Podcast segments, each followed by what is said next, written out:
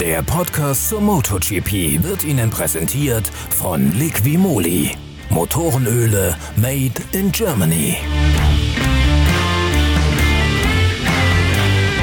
Nach dem Kühlkammer Grand Prix von Barcelona hat die MotoGP wieder einen neuen Tabellenführer. Fabio Cattararo, der 21-Jährige aus Nizza an der Côte d'Azur, hat sich mit einem sicheren Sieg auf, dem, auf der Rennstrecke bei Granollers Platz 1 wieder erobert. Er profitiert dabei vom Sturzpech des bisherigen WM-Spitzenreiters Andrea Dovizioso. Drei Yamaha beginnen das Rennen aus der ersten Startreihe. Cattararo, Valentino Rossi und Franco Morbidelli. Sie alle qualifizieren sich vor Miller, dem Australier, auf seiner Ducati. Miller allerdings sprengt das Yamaha-Trio bereits früh im Rennen, kann dann allerdings nicht lange mithalten. Bereits in der zehnten Kurve hat er einen Rutscher, sodass er wieder zurückfällt hinter das Trio von Yamaha. Franco Morbidelli liegt derzeit danach lange Zeit in Führung. Zunächst stürzt dann Valentino Rossi. Letztlich setzt sich Catararo mit einem klaren Sieg durch, weil bei Franco Morbidelli die Reifen in die Knie gehen.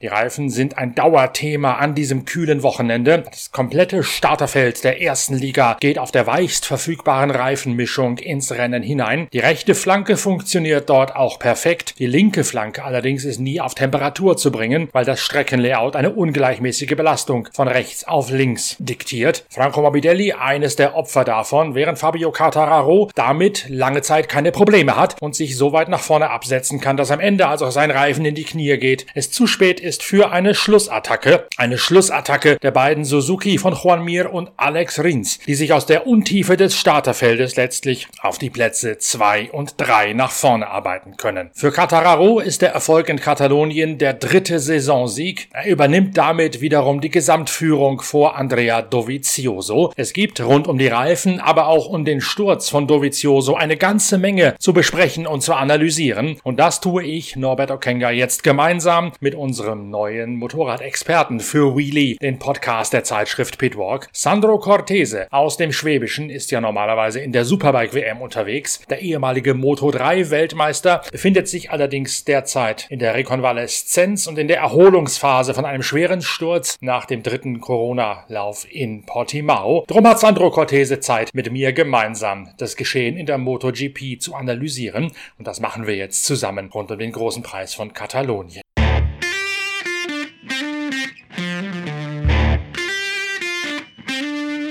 Temperatur scheint ein großes Thema gewesen zu sein in Barcelona, weil es wegen des Corona-mäßig verschobenen Termins kühler war als beim Stammtermin in Barcelona. Und äh, vor allen Dingen die linke Seite der Reifen in der MotoGP war wohl nicht wieder auf Temperatur zu kriegen oder äh, beziehungsweise gar nicht erst auf Temperatur zu bringen, weil sie weniger belastet ist als die rechte Seite aufgrund des Streckenlayouts. Ja, sagen wir das ist eigentlich ähm, sehr untypisch zu der Jahreszeit, ähm, dass da die MotoGP fährt. Man hat es ja gesehen, das war extrem windig. Und ähm, weil die Reifen einfach so extrem hart sind heutzutage, brauchen die einfach die Temperatur, um zu halten. Und äh, Barcelona ist ja sehr typisch, dass es sehr, sehr lange Zeit rechts rum geht. Und wenn man dann das erste Mal auf die linke Seite umlegt, ähm, kann es halt oft zu Stürzen führen und das auch schon bei der Moto 3-Klasse. Gehen wir bei der MotoGP mal ein bisschen chronologisch vor. Die Yamaha-Schwäche hatten wir ja thematisiert. Wenn sie nicht aus der ersten Startreihe kommen, dass sie kaum überholen können. Da haben wir letztes Mal ja schon drüber gesprochen. Jetzt standen drei Yamaha in der ersten Startreihe. Dann kommt Jack Miller von hinten und reitet zunächst einmal dazwischen, wird dann allerdings doch wieder zurückgereicht sodass äh, zunächst einmal Morbidelli vorne ist und dann Catararo vorbeigeht, dann auch äh, Valentino Rossi vorbeigeht. Dann kommt es schließlich zu einem Sturz, sodass äh, Valentino Rossi draußen ist, aber trotzdem kontrolliert Catararo das Rennen von der Spitze aus. Hat er offensichtlich davon profitiert, dass er ganz vorne aus der ersten Reihe losgefahren ist und dann keine Gegner mehr gehabt hat, die er sich hat schnappen müssen. Ja, man hat es ja gesehen, dass äh, also Barcelona war selbst mit uns bei der Superbike äh, extrem äh, von der von der Reifenbeanspruchung her. Also der Morbidelli hat es ja gerade nur so ins Ziel geschafft. Ich glaube eine Runde länger, dann hätten wir ihn auch eingeholt, wie der Quattararo. Ähm, das ja, ich denke nicht mal eine Runde länger, dann wäre der Rins an ihm vorbei. Ähm, ganz komisch, weil ähm, so Barcelona in der Vergangenheit eigentlich noch nicht war dass die man so hat ums Überleben kämpfen müssen. Und ähm, darum war natürlich die Qualifying-Platzierung fast noch wichtiger als sonst. Valentino Rossi ist über seinen Vorderreifen gestürzt in der neunten Runde auf Platz zwei fahrend. Das ist dann genau das, was du gerade angesprochen hast. Das war auch auf der linken Seite des Vorderreifens liegend oder versuchen, sich da drauf zu legen. Das ist genau das, was du angesprochen hast, die kalten Reifen. Und dann äh, kannst du es irgendwann nicht mehr halten, wenn du zu viel Last auf den Reifen drauf gibst, so wie Rossi es da gemacht hat. Genau, also was wir ja beim Valentino, das haben wir ja letzte Woche schon angesprochen mit diesem Moto2-Fahrstil, dass man da sehr rund fahren muss. Und ähm, das kam natürlich jetzt in äh, Barcelona noch mehr zur Geltung. Wenn man da versucht, äh, mit der Bremse in die Kurve reinzufahren und das Motorrad nicht rollen lässt, so wie wir es eigentlich äh, ja letzte Woche besprochen haben, kommt es dann noch schneller zur Sturz, weil eben ähm, gerade auf der linken Flanke, wo wir den Sturz gesehen haben, wenn man da mit zu viel Bremse reinfährt oder zu viel Druck, passiert es halt dann noch schneller. Also man muss wirklich ganz rund und sauber fahren, um dann eben nicht zu Sturz zu kommen. Das heißt, Valentino Rossi ist für diese Art des Rennens und der Reifenbelastung eigentlich schon zu alt gewesen, weil er zu sehr den alten MotoGP-Fahrstil innehat? Nein, man, der Valentino ist eigentlich das perfekte Beispiel, ähm, wie er sich über die Jahrzehnte angepasst hat. Also was er, wenn man seinen Fahrstil heute anschaut und noch vor, wenn man fünf Jahre zurückgeht und zehn, sind das drei komplett andere Fahrer. Also er ähm, hat das schon sehr, sehr gut ähm, umgesetzt. Natürlich jetzt im Moment, wenn ein Rookie-Fahrer nichts anderes kennt, dann muss er sich auch nicht umstellen. Das sieht man ja auch in der Moto2-Klasse. Die ganzen Jungs, wo ähm, von der Moto 3 hochkommen, ähm, und ähm, sofort schnell sind. Und viele Fahrer aus dem letzten Jahr, wie jetzt in Baldassari, Marcel, Schröter, Lütti, die tun sich schwer, weil vom letzten Jahr auf, neun, auf dieses Jahr ist auch neuer Dunlop-Reifen gekommen und ähm, der anscheinend viel weniger Grip hat. Aber wenn jetzt ein Fahrer das nicht kennt, die den alten, guten Reifen, sagen wir, dann vermisst er auch nichts, dann passt er sich sofort an diesen neuen Reifen an. Und so geht es eben vielen MotoGP-Fahrern. Das Thema Yamaha mit der Schwierigkeit zum Überholen hat man, glaube ich, bei Maverick Vinales ganz gut gesehen, der eben nicht in der Qualifikation vorne gewesen ist, sondern sich aus der, er, vierten Reihe irgendwie hätte nach vorne wursteln müssen, was ihm aber nicht gelungen ist. Und er hat nachher gesagt, äh, vor allen Dingen ab der vierten, fünften Welle, ab dem vierten, fünften Gang hätten die Yamaha Schwierigkeiten, weil sie förmlich verdursten würden. Dann hast du in Barcelona eine sehr lange Anfahrt zur ersten Kurve, unverhältnismäßig lange im Vergleich zu anderen Rennstrecken. Das heißt, er hat nicht mehr beim Start, wenn er eine gute Reaktionszeit gehabt hat, was gut machen können, weil er da schon in den Bereich reingefahren ist, wo ihm die Maschine quasi verhungert ist wegen der Leistungsausbeute. Und damit stand der eigentlich von Anfang an von allen erweiterten Titelanwärtern auf verlorenem Posten, was sich dann ja auch nachher im Resultat so wiedergespiegelt hat. Äh, ja, der Vinales ist so ein bisschen ähm, den kann man fast nicht so als Beispiel nehmen, weil ein Wochenende gewinnt er und das nächste startet er, oder startet er wieder von, ich weiß gar nicht, was war da, fünf oder sechs und hat dann einen katastrophalen Start hingelegt, den ihn dann auf äh, Platz 16 in der ersten Runde ähm, wieder katapultiert hat. Ich denke, wenn er einen normalen Start gemacht hätte, dann wäre er vielleicht fünf auf fünf oder sechs in die erste Kurve einbogen dann wäre er trotzdem unter die Top 6 gefahren. Also er ist wirklich, also er dominiert für mich immer die Trainings und Qualifyings, Warm-ups. Und umso näher es dann zum Rennen geht, umso öfter passiert es ihm, dass er halt einfach entweder dem Druck nicht klarkommt oder irgendwas ihm passiert, wo er dann einfach nicht damit zurechtkommt. Und äh, andere Fahrer, wie jetzt in Quattararo oder für mich auch Morbidelli ähm, oder die zwei Suzuki-Jungs, umso näher und umso mehr es zum Rennen geht, umso stärker werden die Jungs. Und ähm, natürlich kann man eine Yamaha mit einer Ducati auf einer Geraden jetzt nicht vergleichen. Aber er war ja auch eigentlich in den meisten Trainings äh, ganz nah am Quattararo dran. Und wenn er den Titel holen muss, dann muss er das auch äh, im Rennen äh, um, umsetzen können. Ist das eine Frage der Nervosität? Ist das eine Frage der falschen Prioritäten beim Herangehen an das Rennen oder beim Herangehen an die Abstimmung vielleicht sogar von der Maschine, dass er da was anderes macht als Catararo?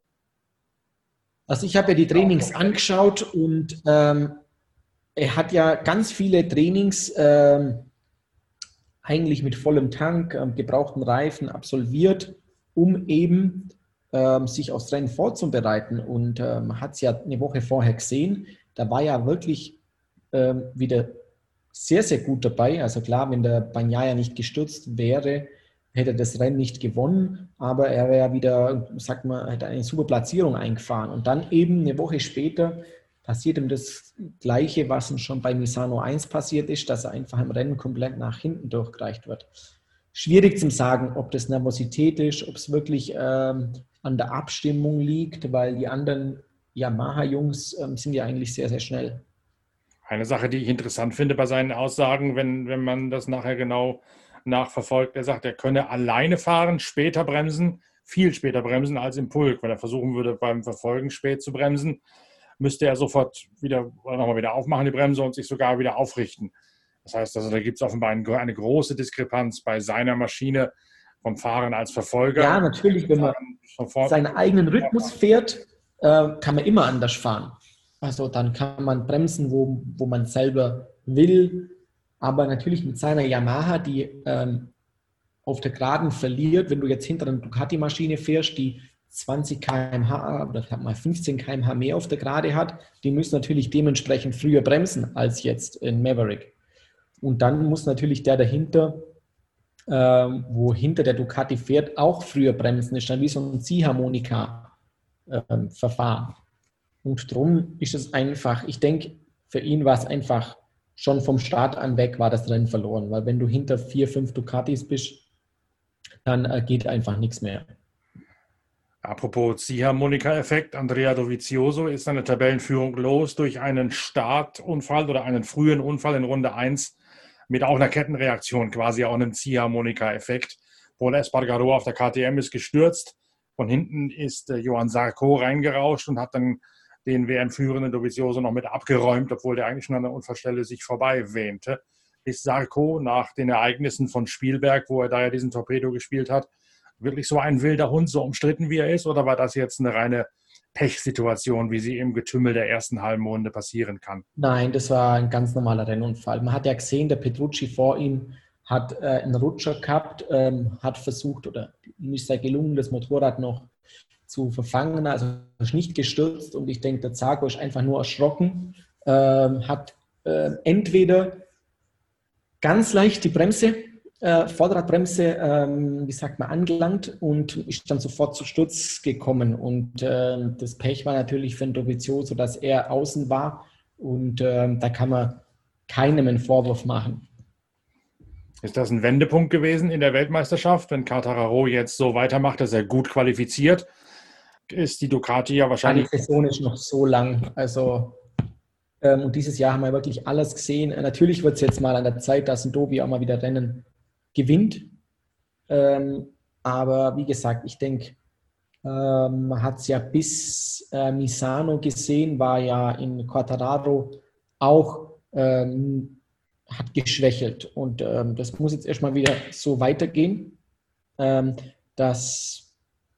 Quattararo wieder stets auf dem Podium und Rennen gewinnt, ähm, weil wie gesagt, das, die, die Saison geht noch bis in November rein und ähm, da sind noch so viele Szenarien, wo sich abspielen können. Also da mache ich mir jetzt über die Spannung des, ähm, des, des Verlaufs der WM keine Sorgen.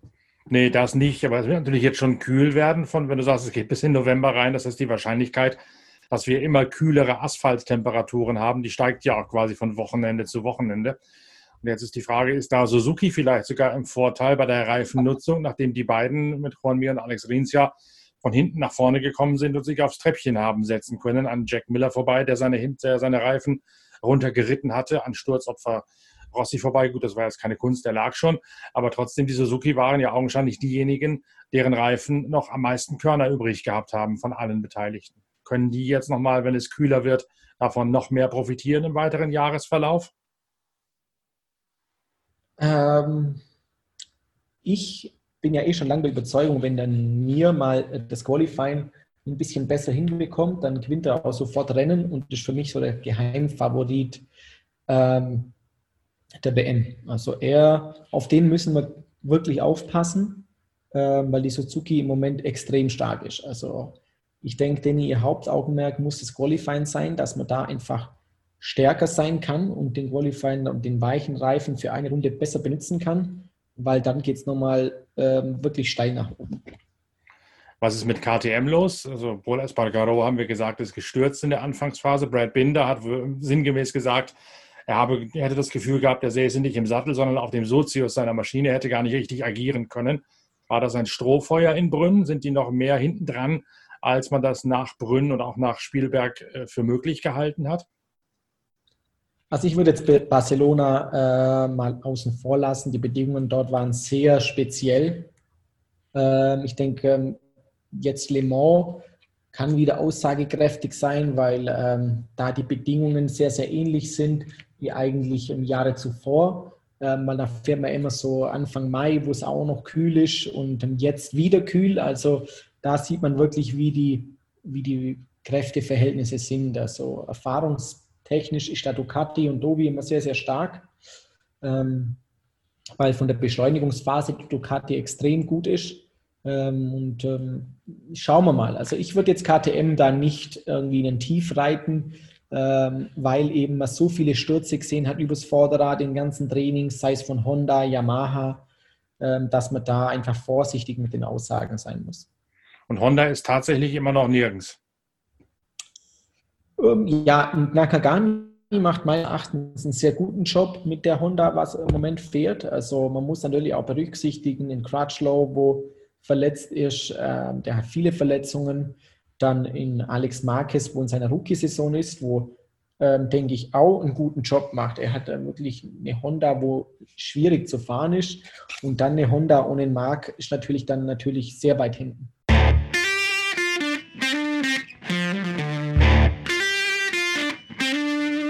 In der Moto 2 Wertung setzt sich Luca Marini vor Sam Laus und Fabio Di Gianantonio durch. Die größeren Schlagzeilen als das reine Rennen schreibt an diesem Wochenende allerdings das Transferkarussell. Es hat sich ja schon seit einiger Zeit abgezeichnet, dass der 22-jährige Australier Remy Gardner zu KTM wechseln wird. Er stößt zum Team von Aki Ajo aus Finnland. KTM setzt damit die konsequente Nachwuchsförderung für angehende MotoGP-Piloten in der Mittelgewichtsklasse fort. Remy Gardner, der Sohn des großen Wayne Gardner, des ehemaligen Halbliter-Superstars aus Australien, wird bei Aki Ajo aus dem finnischen Rennstall in der Moto 2-Klasse genauso auf höhere Weihen vorbereitet, wie das beispielsweise vorher schon mit Brad Binder im selben Team passiert ist. Und nicht nur dort gibt es eine Verschiebung. Das deutsche Team Liquimolli Intact Grand Prix wird im kommenden Jahr ohne, Ton, ohne Tom Lüthi an den Start gehen. Stattdessen kommt Toni Arbolino an die Seite von Marcel Schröter. Toni Arbolino ist gerade mal 19 Jahre alt geworden. Er stammt aus Garbat, Garbagnate Milanese in der Lombardei und hat seine Karriere im Alter von 14 Jahren im Team von Paolo Simoncelli begonnen, dem Vater also des unvergessenen Superstars Marco Simoncelli. Über die Moto 3 WM hat er sich jetzt vorgearbeitet zu dem Platz beim Team Intact GP. Zwei Siege hat Toni Arbolino bereits in der Moto 3 WM auf dem Konto stehen. Der Aufstieg zum Team Liquimolli Intact GP damit der nächste nötige Schritt.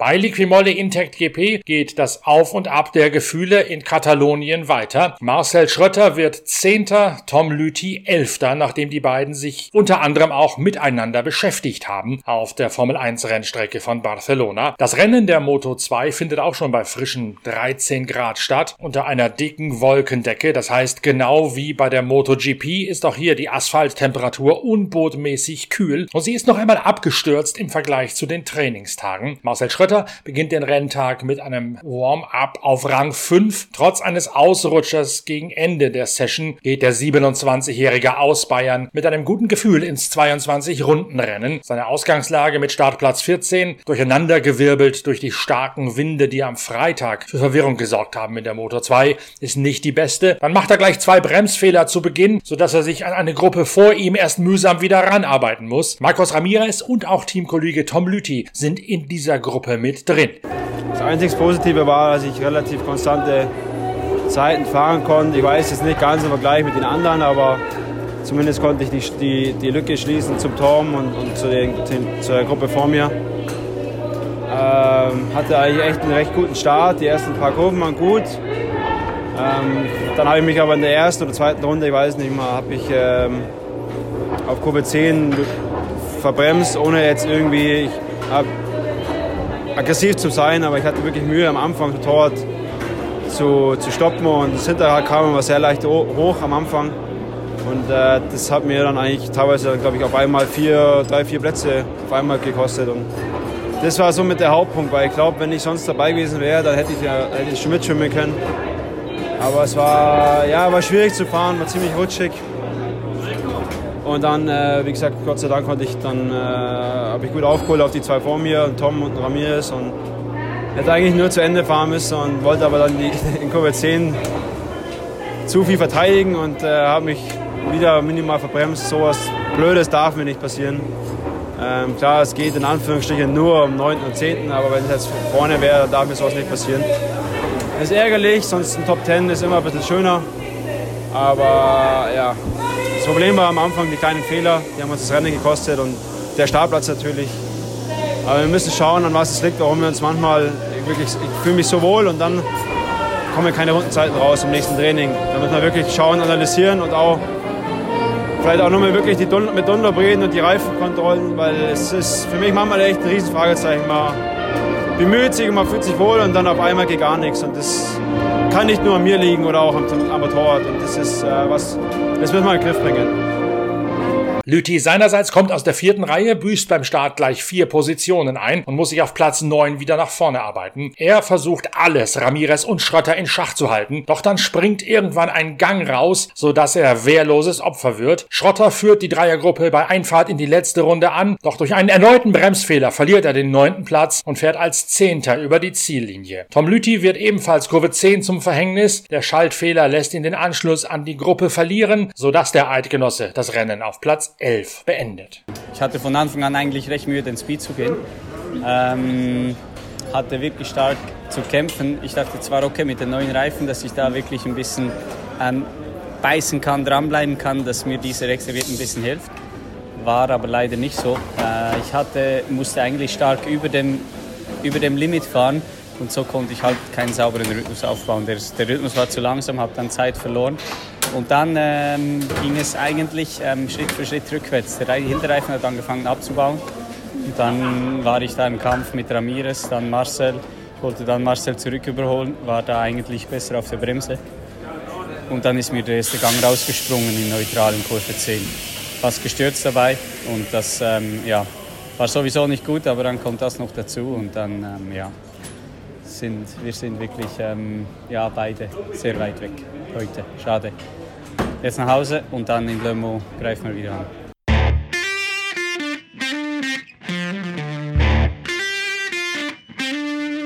Die Ereignisse, vor allen Dingen der Transferschach in der Moto 2, schreien natürlich ebenfalls nach einer Analyse mit Sandro Cortese. Deswegen nehmen wir den Ball im Gespräch noch ein weiteres Mal wieder auf.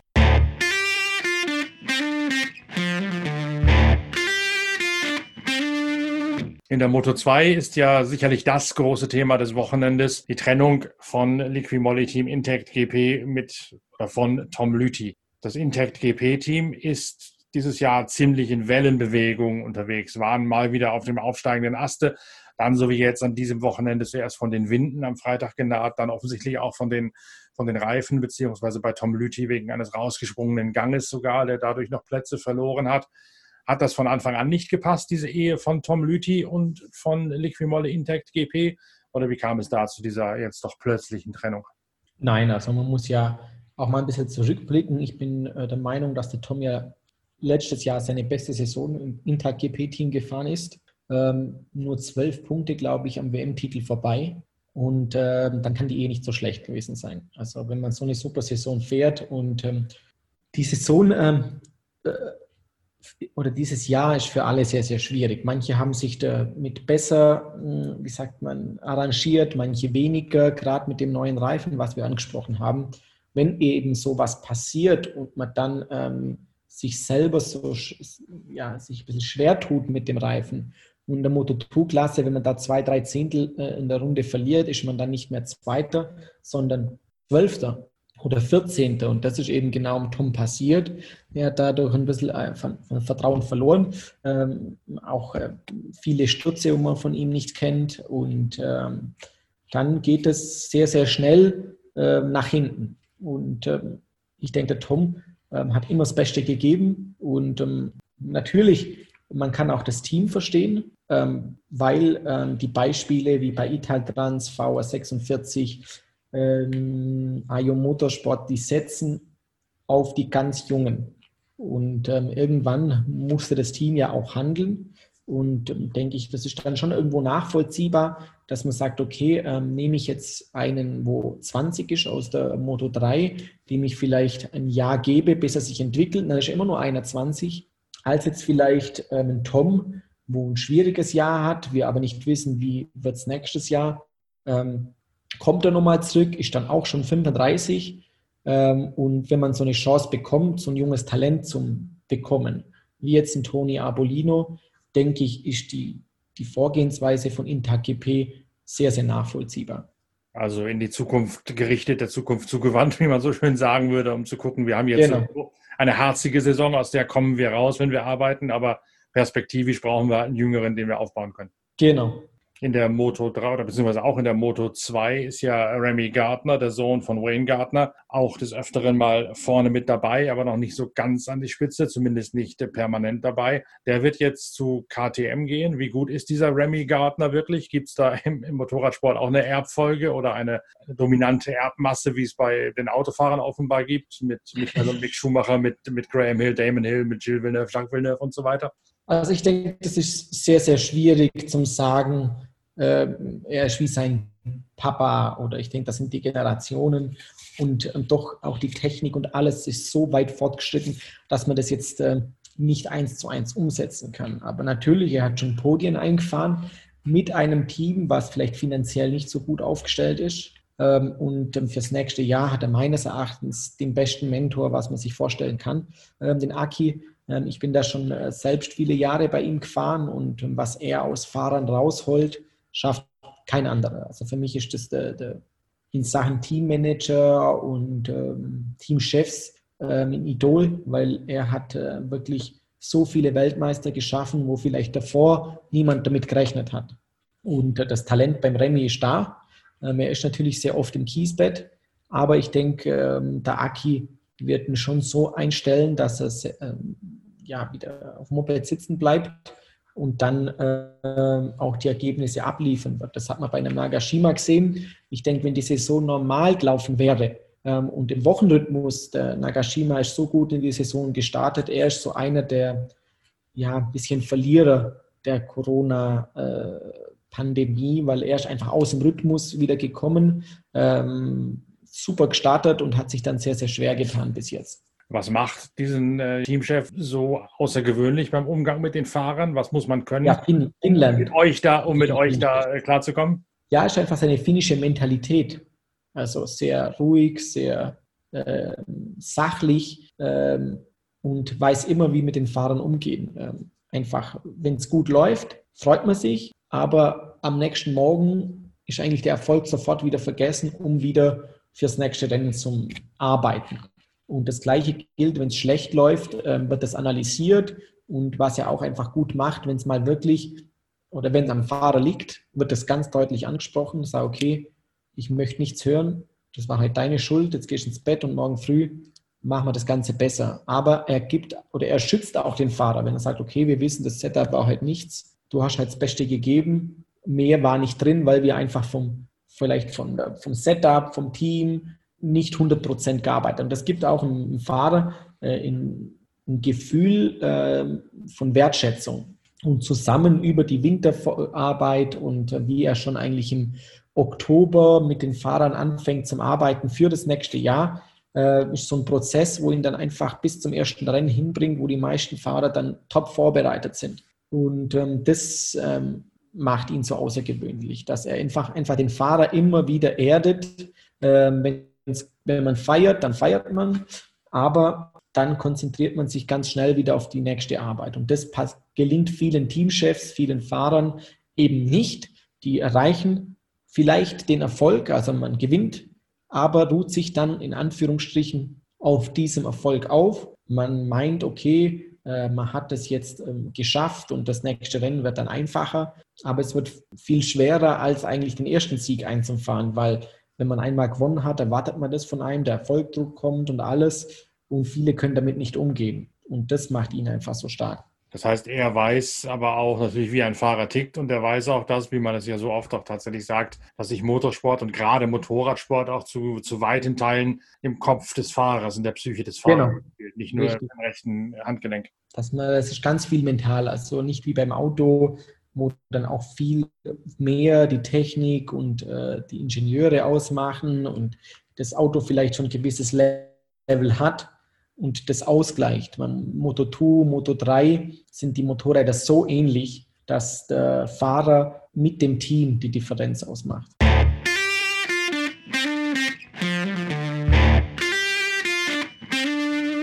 Sandro Cortese hat es schon gesagt, die MotoGP macht jetzt eine kurze Pause. Es geht in Le Mans auf dem Circuit Bugatti vom 9. bis 11. Oktober mit dem nächsten Durchgang der Motorrad-WM weiter. Danach zieht der MotoGP-Zirkus zwei Wochen nach Aragonien in Spanien. Bis dahin gibt es natürlich die nächsten Folgen von Wheelie, dem noch immer neuen Podcast zum Motorradsport und zum MotoGP der Zeitschrift Pitwalk. Und wir arbeiten auch hinter den Kulissen an vielen spannenden Motorradthemen für die nächste Ausgabe unserer Zeitschrift Pitwalk die Ende Oktober am 30.10. erscheinen wird. Bis dahin gibt's noch das aktuelle Heft mit viel Technikthemen aus der, aus der MotoGP und der Moto2. Da lohnt sich sicherlich das Lesen der 180 Seiten Motorsportjournalismus vom Feinsten. Wir hören uns mit der nächsten Folge von Wheelie vom Le Mans Grand Prix wieder. Bis dahin tschüss, danke fürs Reinhören, euer Norbert Okenga.